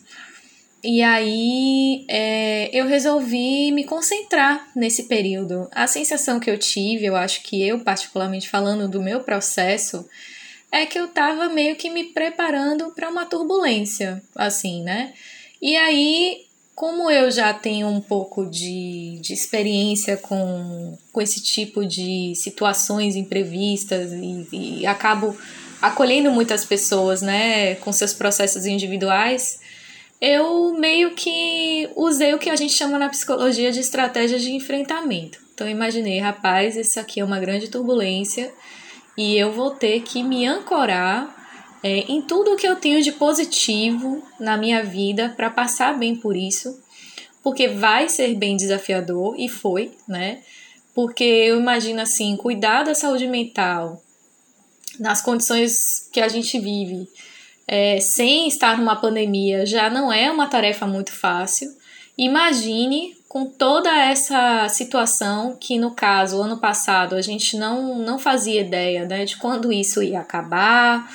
É, o, o, o pânico estava muito alastrado, né? E a gente tinha ainda que se informar mais, né? Quando tudo começou, aí eu corri para assistir live do Atila e Marino, corri para pesquisar em artigos científicos para poder ver é, o que, que realmente, com o que, que a gente estava lidando, né? Para eu poder também me tranquilizar e tranquilizar as pessoas que eu estava atendendo. E eu achei engraçado um movimento que estava acontecendo online, né? De muitos profissionais da minha área fazendo lives sobre ansiedade, como lidar com ansiedade. E eu tinha, tenho, na verdade, um grupo de amigas, colegas, que a gente tem um grupo no WhatsApp e a gente se comunicou bastante nessa fase. Chegamos a fazer algumas videochamadas para a gente compartilhar nossas impressões e nossas angústias. E uma coisa que a gente começou a falar foi isso: poxa, todos os psicólogos estão falando sobre ansiedade, fazendo live sobre ansiedade. Mas será que essa é a grande questão? E a gente começou a tentar ver, desenvolver temas que a gente estava percebendo é, que estavam vindo à tona com todo esse processo. Que, por exemplo, a saúde do trabalhador. Foi uma coisa que eu lembro que eu levantei essa questão e eu falei assim: está sendo muito difícil para algumas pessoas que eu estou atendendo, que eu estou acompanhando, é essa coisa de ter que fazer tudo em casa. Porque para algumas pessoas pode ser mais cômodo, né? Mas para outras é muito complicado. Porque por um lado você tem a vantagem que você pode até economizar mais, você não, não tem que gastar tempo de deslocamento para ir ao trabalho, nem transporte. Mas por outro, é, fica uma pressão, uma carga de trabalho ali invisível, que por você estar tá em casa parece que você está disponível a qualquer momento, você é abordado a qualquer momento, você é cobrado e a pressão aumenta muito. Então foi uma coisa que a gente começou a levantar como uma das dificuldades que muitos passariam na pandemia. Comigo não foi diferente, porque o que eu mais senti como desafio a ter que me adaptar é, ao trabalho de atendimento online foi justamente você ficar na tela do computador, né, muitas horas é, sentado na tela do computador. A interação é boa, mas é bem diferente do, do que o trabalho presencial. Então, para mim, é, tem aquela vantagem, né? Você pode ficar mais arrumadinho é, na, da cintura para cima e da cintura para baixo você pode ficar mais à vontade, né? Você pode ficar descalço na sua casa. É, tem algumas vantagens, mas é, foi um pouco tenso essa transição para mim, eu senti, eu senti a diferença porque assim, é, na psicologia, a fala é uma das, das técnicas né, que a gente abraça, mas especialmente eu na minha linhagem, assim, a gente trabalha com outras coisas. Eu, eu gosto de uma aromaterapia, de um cheiro, né, de proporcionar outras formas de comunicação com os meus clientes. E isso tudo foi privado de mim, né? E, e aí eu senti um pouco esse luto, sim, foi difícil. Só que eu tentei, como eu falei, tentei me ancorar nas coisas que são minhas, minhas bases mesmo, né? Então eu comecei a fazer, eu fazia academia, eu tive que sair por causa da pandemia, então eu comecei em casa a fazer exercícios pela manhã.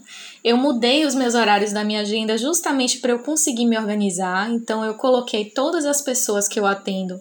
Os turnos são tarde e noite, eu fico com a manhã para mim, para eu conseguir me organizar, até para cuidar de agenda, essas coisas. E, e fazer minha atividade física, cuidar um pouco da minha vida pessoal. Isso acabou me ajudando muito. E eu acho que eu tive um pouco de, de firmeza que não aconteceu com muitas pessoas, mas eu tive uma firmeza que foi é, eu aproveitei que saíram muitos cursos online de temas interessantes. E eu comecei a me capacitar, comecei a aproveitar para aprender um pouco mais sobre algumas coisas, me dedicar.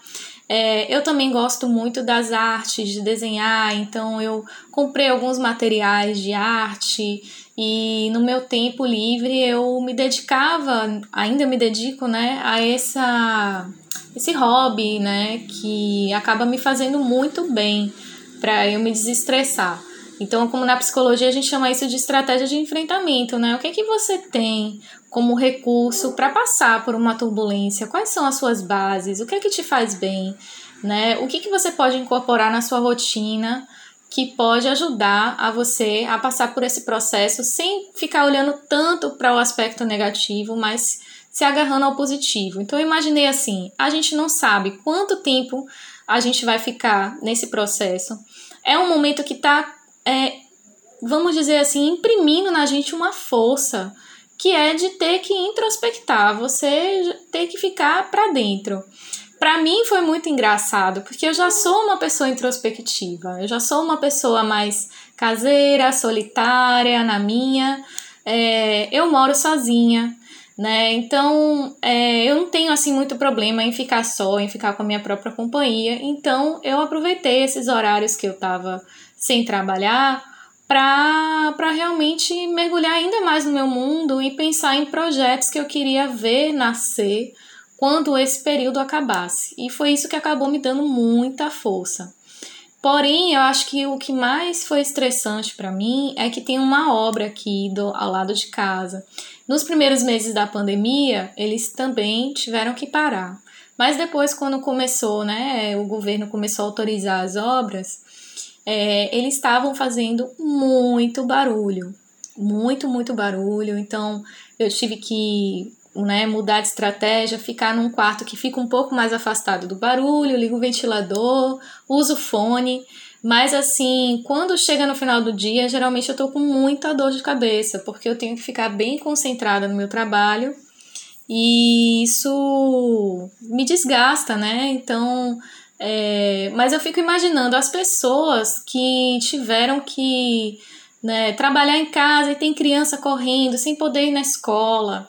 É, quantas dificuldades né, as famílias tiveram que, que passar nessa convivência e ainda com essa sensação de medo, né? Porque estamos diante aí de um vírus, né, que se comporta de uma forma muito agressiva quando a pessoa é infectada. E tudo isso acontecendo ao mesmo tempo, o mundo mudando, né? as famílias tendo que se adaptar, é, o mercado financeiro mudando.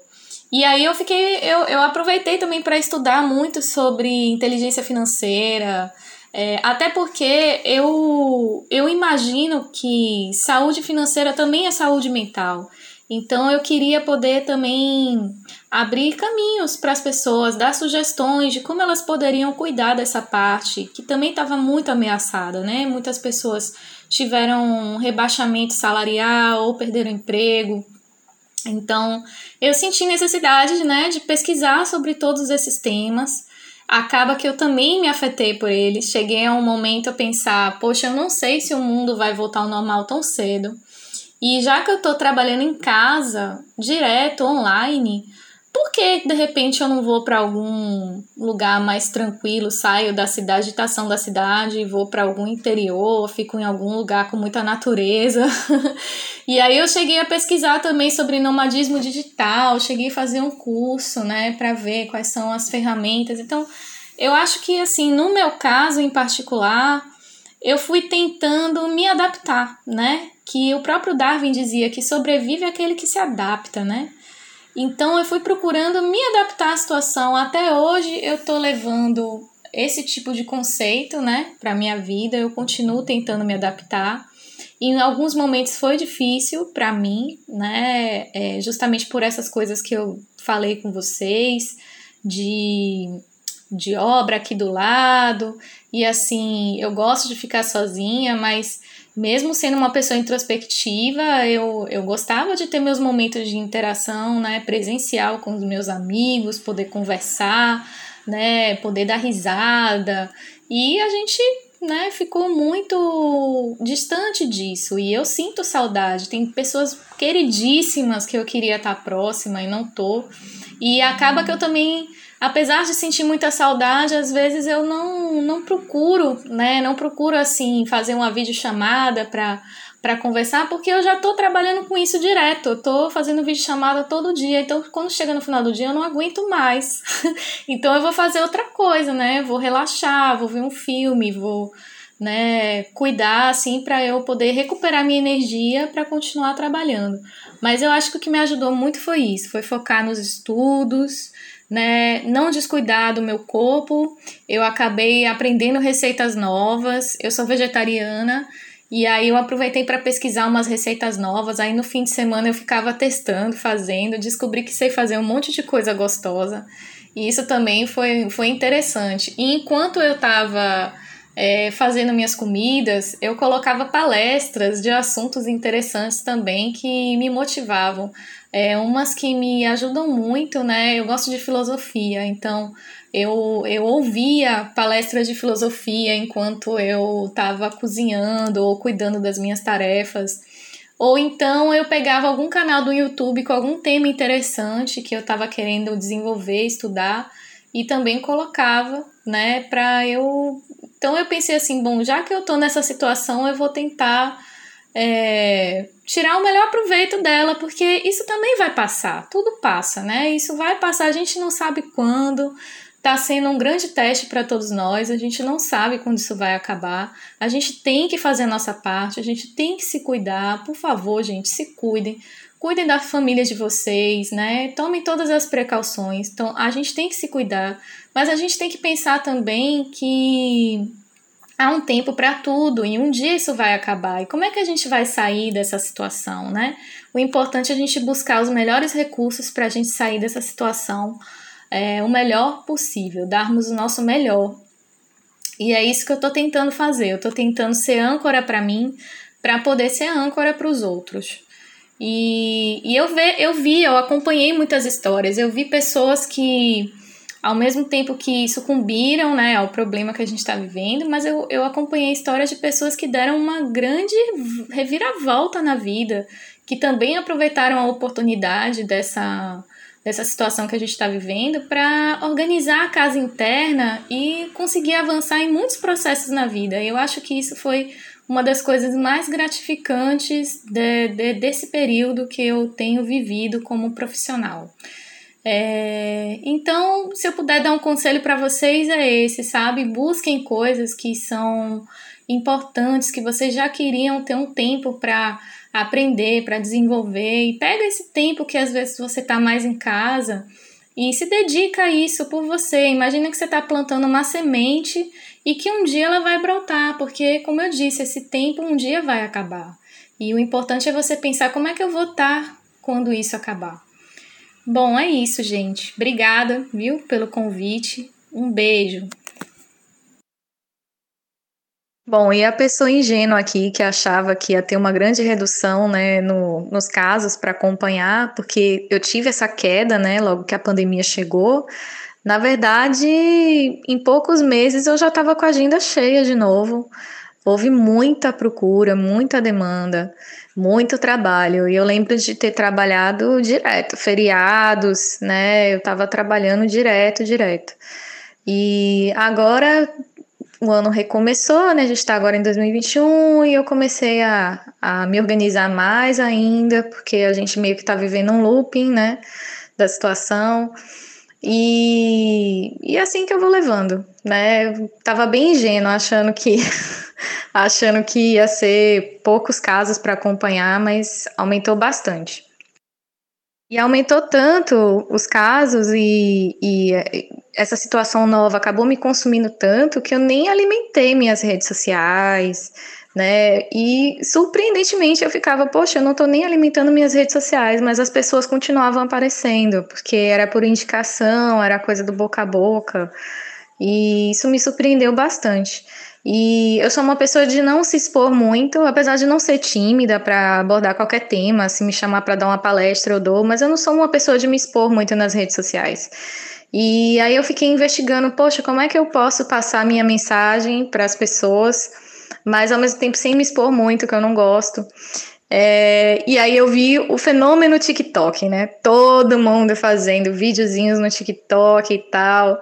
E aí eu fiquei coçando a cabeça, falei, rapaz, não sei não, viu? Então, por enquanto eu não aderi ao processo, mas continuo tocando aqui minha, minha profissão super bem. E mas estou é, nesse movimento, né, que eu falei que eu estou estudando, estou pesquisando, estou estudando e pesquisando uma forma de é, estar mais presente com o meu público, porque eu sinto que tem essa necessidade também, né, de profissionais nas redes falando sobre o processo, falando, dando dicas, né, porque mesmo que a pessoa não vá é, ser atendida por você, ela tem ali a, a, alguma referência, um toque que vai ajudar ela a passar pelo processo. Então, eu tenho investigado isso para poder dar essa evolutiva para o público em geral, mesmo aquelas pessoas que não vão fazer um trabalho individual comigo, porque isso é uma coisa mesmo que eu trago da minha essência, né? De a minha profissão não é só pensando é, no, no, quanto eu vou lucrar com as coisas, mas é realmente tentando trazer é, algo de conforto né, para o coletivo, para as pessoas, tem, trazendo estratégias para a gente realmente aprender a enfrentar nossos problemas. Então, é isso. Lucas, bom dia. Grata aí mais uma vez por esse convite, tá?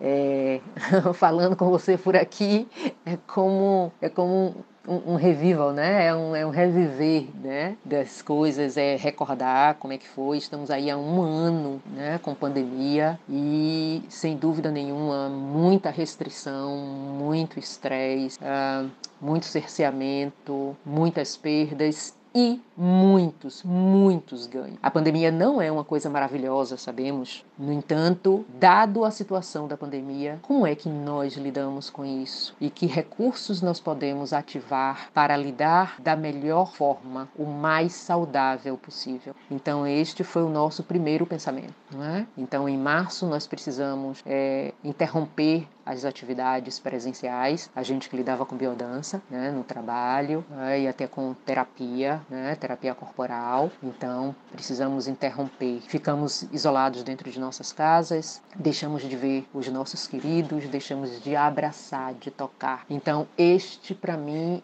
é o pior, é, a pior consequência da pandemia, assim, é não poder abraçar, não poder tocar, não poder ver de pé as pessoas queridas assim, né? Sentir a respiração, sabe? Não não poder circular livremente, seja na rua, seja nas casas, né? Um entrando na casa do outro, um vendo o outro, visitando o outro. Essa questão afetiva aí, essa para mim é a pior perda realmente em relação à pandemia. Uma outra dificuldade, né, da pandemia é, foi lidar com um convite, uma convocação, foi mais que um convite, foi uma convocação para sacudir é, conhecimentos já estabelecidos e criar o novo. A, a, minha a minha imagem que eu faço em relação à pandemia é que assim, que fomos atingidos por um maremoto, certo? E que precisamos aprender a construir jangadas, botes, barcos lidando com o maremoto, tem, buscando manter a cabeça para fora né, da água e lidando com os, os destroços né, que a gente foi encontrando. Então a gente aprendeu a fazer jangadas em pleno mar, certo? E lidando com tudo isso em conjunto. E nós conseguimos fazer. Então fomos aprendendo, trouxemos coisas já sabidas e que precisou ser intensificada. Então, lavar bem as mãos. Isso sempre foi dito e a gente não prestava atenção. A gente, é o que eu digo em termos de coletivo, né? Lavar as mãos, utilizar álcool gel, limpar todas as limpar todas as certo, manter distanciamento. Hum? E o que que isso fa e vai fazendo com o corpo, né? Meio que vai é, craquelando o corpo, vai é, contorcendo, vai enrijecendo. E o aprendizado é, eu preciso respirar, né? Então a gente ficou meio sufocado, a pandemia traz isso, de cercear é, esse vírus, né? Vai para o nosso sistema respiratório, é pelo sistema respiratório, né? Também que ele é, é contraído. Então a gente precisa aprender a respirar em segurança. E ao longo desse tempo, eu creio que a gente foi aprendendo mesmo, a gente foi construindo esses nichos de segurança. Ganho imenso foi o lidar com a tecnologia e utilizar a tecnologia para o nosso melhor. Então, nós tivemos o uso da tecnologia para atingir, chegar até o outro, para ver esse outro, para falar com esse outro, minimizando a nossa falta de presença física e trazendo essa presença de um outro nível, porque quando eu penso em você, eu de alguma forma estou junto a você. Eu não estou lhe vendo, eu não estou lhe tocando, mas eu estou junto a você quando você, quando eu penso em você. Da mesma forma quando você pensa em mim, você também toca em mim, você me afeta de onde você está. Porque você lembra como eu sou, cabelo encaracolado, magrela, amarelinha, baixinha, certo? Você lembra da minha voz.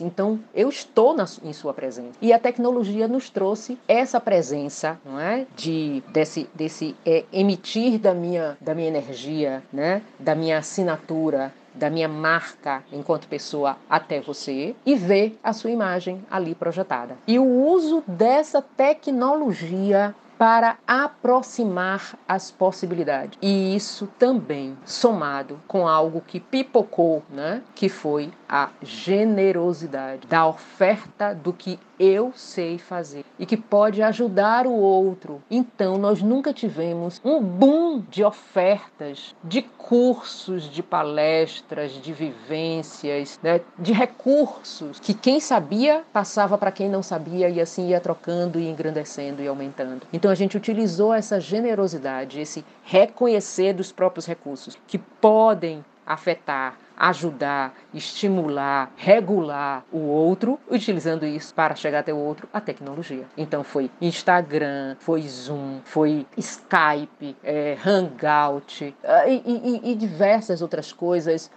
chamada de vídeo por WhatsApp, para atingir esse outro que estava longe fisicamente, mas perto da alma, perto do coração e vivendo a mesma situação estressora. Algo também que mexe muito na pandemia, muito, muito, muito, muito, é o número de mortes. A gente, eu pelo menos, né, nunca lidei com tanta morte ao mesmo tempo. E isso traz um medo terrível. Isso traz o um medo de que a gente seja o próximo, traz o um medo de que os nossos queridos possam ser atingidos, traz uma sensação de impotência muito grande, de perda de controle, né? E, e ou, ou, melhor, uma consciência de que a gente não tem controle realmente sobre as coisas e, e, e nessa negatividade isso é um positivo, de que nós somos muito frágeis, de que a vida é efêmera e por isso mesmo precisa ser valorizada em cada instante em cada milésimo de ser valorizada. Ela precisa ser exaltada, ela precisa ser contemplada, louvada. Em relação ao trabalho, né, trabalhando com, com experiência somática, trabalhando com biodança, que é de, de contato, de presença, nós precisamos adaptar isso para o modo online. Então, utilizando plataforma, né, a gente utiliza o Zoom e as pessoas dançando em casa. Então, a biodança ela se modificou porque biodanças acontecem no salão, com contato, né, com presença física, com carícia. Então não era mais biodança, mas era mover-se ainda com música, com deflagração de emoção, buscando consciência corporal, integração corporal, né, buscando lidar com os sentimentos e expressar esses sentimentos através do movimento, e movimento é vida. Então nós criamos um sistema mesmo de estar pela plataforma Zoom. A gente se encontra ainda com tempo tempo de conversa, certo? De troca de como é que um está, como é que o outro está, troca de conhecimentos e depois a gente utiliza da música para que a gente possa dançar. Dançar aqui tem esse esse sinônimo de mover, de movimentar o corpo de uma forma integrada, de uma forma prazerosa, para que nos regule e para que torne o nosso corpo um recurso mesmo, que a gente tem, traga essa consciência de que o nosso corpo é um recurso de vida, é um recurso de vivência. Os atendimentos individuais também com experiência somática também se tornaram online, né? ou por vídeo do WhatsApp, ou por Hangout ou outra plataforma, certo? Isso fez com que a gente ampliasse mais a nossa percepção, porque agora eu não estava vendo o outro logo ali, a um metro e meio de mim, certo? No, no, no, consultório, no salão, no set terapêutico. Eu estou vendo outro que está, às vezes, em um outro país, em uma outra cidade, em um outro estado. Então, eu preciso ampliar a minha percepção para perceber, para olhar, para notar as suas nuances de face, de expressão, né, de corpo. Então, vamos adaptando. A gente precisa de um que sente um pouco mais distante do do celular ou do computador para que a gente veja o máximo de corpo possível, tá? A gente precisa que esteja numa cadeira sem rodízio para evitar movimento, né, que deixa a pessoa insegura, instável. Nós precisamos de um ambiente que seja privativo para ela, que seja recursivo no sentido de segurança, porque ela vai estar falando com a gente coisas dela. Não pode gravar. Usa fone de ouvido para minimizar né, esse, essa propagação do som, para que se mantenha a privacidade e a segurança. E muito tem se beneficiado, tanto enquanto eu, enquanto terapeuta, enquanto eu terapeutizada, tá? em manter esse recurso de terapias as mais diversas. Minha terapia é em grupo e a gente mantém isso tá? via computador, certo? E eu faço terapia com as outras pessoas com experiência somática individual, tá? Via chamada de vídeo de WhatsApp. E os resultados têm sido muito promissores. Os resultados têm sido muito positivos, porque tem regulado esses corpos, as pessoas têm despressurizado e dessa forma têm podido manter sua saúde. Eu creio, Lucas, que normalidade, né? Normalidade fala de norma. Então, assim, nós estamos numa normalidade. Só que a norma agora, nesse instante, é manter distanciamento social, quem não pode manter isolamento social, é usar máscara, é manter distância das pessoas de um metro e meio a dois, é nesse instante que a gente está né, com lockdown, é só os serviços essenciais é, funcionando. Então, isso é uma norma, certo? É, não quero de jeito algum voltar ao que era antes. Às vezes a gente se apega a isso. Ah, vamos voltar ao que era antes. Não, a gente não pode voltar ao que era antes. Precisa aprender com essa pandemia e fazer dos nossos instantes diferentes, diferenças. Então, com certeza, a questão dos serviços online, dos serviços home office, eles se manterão, porque a gente já aprendeu como isso é, funciona e como economiza, economiza de todos os lados. O tempo tão tão falado tempo né, que a gente não tinha, né, os tempos que a gente leva nos engarrafamentos, os tempos de deslocamentos dentro dos ônibus, né, é, para chegar para alguém numa reunião que às vezes dura meia hora e depois voltar. Então, eu creio que o trabalho em home office mantém, mantém os nossos trabalhos, nossos atendimentos online, certo? Claro que eu quero voltar a fazer os trabalhos presenciais, sem dúvida alguma, tá? Então, a rotina de higienização das coisas. Né? Todo tempo a gente falava, não se sabe como é que são os estoques nos supermercados, então lave suas coisas quando chegar em casa e tal. E a gente não fazia isso, né? de uma, de uma forma geral. Então, manter a rotina de limpeza, tá? manter a rotina de é, distanciamentos sem, sem aglomerações desnecessárias, com certeza, como a gente viu, que às vezes a gente invade o espaço do outro ou deixa invadir o nosso espaço. Certo? Eu acho que precisa otimizar, é, manter também essa questão de otimização de tempo, que às vezes os atendimentos eram muito um em cima do outro e não dava tempo para que a gente processasse, para que a gente respirasse. Então, esse espaçamento maior, sem dúvida que é necessário, acho que ele vem para ficar. É poder se comunicar pelas redes, poder vender pelas redes, poder é, ofertar cursos, palestras, conhecimento, né? aprendizados pelas redes, com certeza isso vem para ficar. Ah, e quero aqui é, colocar de que o nosso trabalho é o trabalho no Biocentro, né? que é um espaço criado por mim e mais duas sócias, Juliana Rocha e Hilda Nascimento. É um espaço que lida com aspectos de saúde, né? de vida, trabalhando com a arte, né, com o que é belo, com o que é recursivo e com o corpo.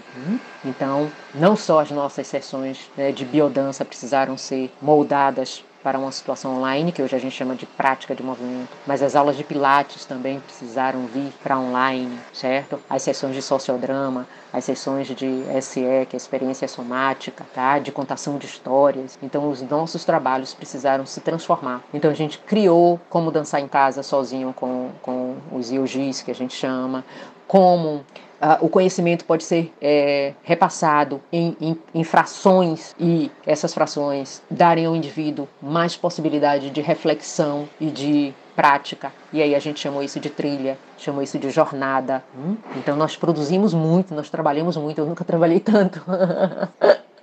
Foi muito trabalho mesmo, tem sido muito trabalho, nesse sentido de autorregular-se e ajudar o outro a se regular também. Ai, Lia, que incrível ouvir você, assim, eu fiquei muito feliz, de verdade, porque eu acho que você traz na sua fala uma coisa que eu tenho reforçado muito nesses últimos tempos. É, foi uma frase que eu, eu ouvi, para mim fez total sentido, que é o fato de que a gente não precisa perpetuar um distanciamento social. O distanciamento precisava ser só físico. A gente tem que entender como é que a gente consegue se organizar em sociedade de novo para continuar é, vivendo e continuar é, mantendo nossas relações, relações vivas. E eu acho que você traz muito bem isso, assim, principalmente no, no ressignificar é, uso de ferramentas, conseguir fazer com que as pessoas realmente consigam é, incluir esse, esse contato, é, mesmo que ele não seja mais físico, né? Quando você fala de remeter o pensamento, eu acho que isso traz muito do que essa proposta desse episódio trouxe, assim, de, poxa, como é que Lia tá, tá se virando? Como é que Lia conseguiu fazer com que a biodança, que era uma coisa que era tão incrível no meu dia a dia, continuasse sendo algo especial para as pessoas que faziam o uso terapêutico mesmo é, dessa proposta. Então eu fiquei muito feliz de, de ouvir você falando sobre isso. Muito obrigado a todo mundo que conseguiu participar desse episódio comigo, contribuindo com seus áudios, contribuindo lá com a caixinha de pergunta no Instagram e rendendo conversa comigo sobre esse período tem sido um período de grande aprendizado, de reconstrução, de imaginar como é de novo esse lugar de trabalho que agora é nosso lar. E assim, obrigado mesmo por todo mundo ter somado tanto nessas discussões, falado sobre saúde mental comigo aqui, porque eu acho que é um tema super relevante. Muito obrigado mesmo por terem contribuído. Eu espero que você tenha gostado desse episódio, que você tenha se encontrado nas histórias que as pessoas contaram aqui. E a gente está por aqui para continuar rendendo papo e também lá no Instagram. Então fica ligado que semana que vem tem mais pretexto. Beijos. Pretexto!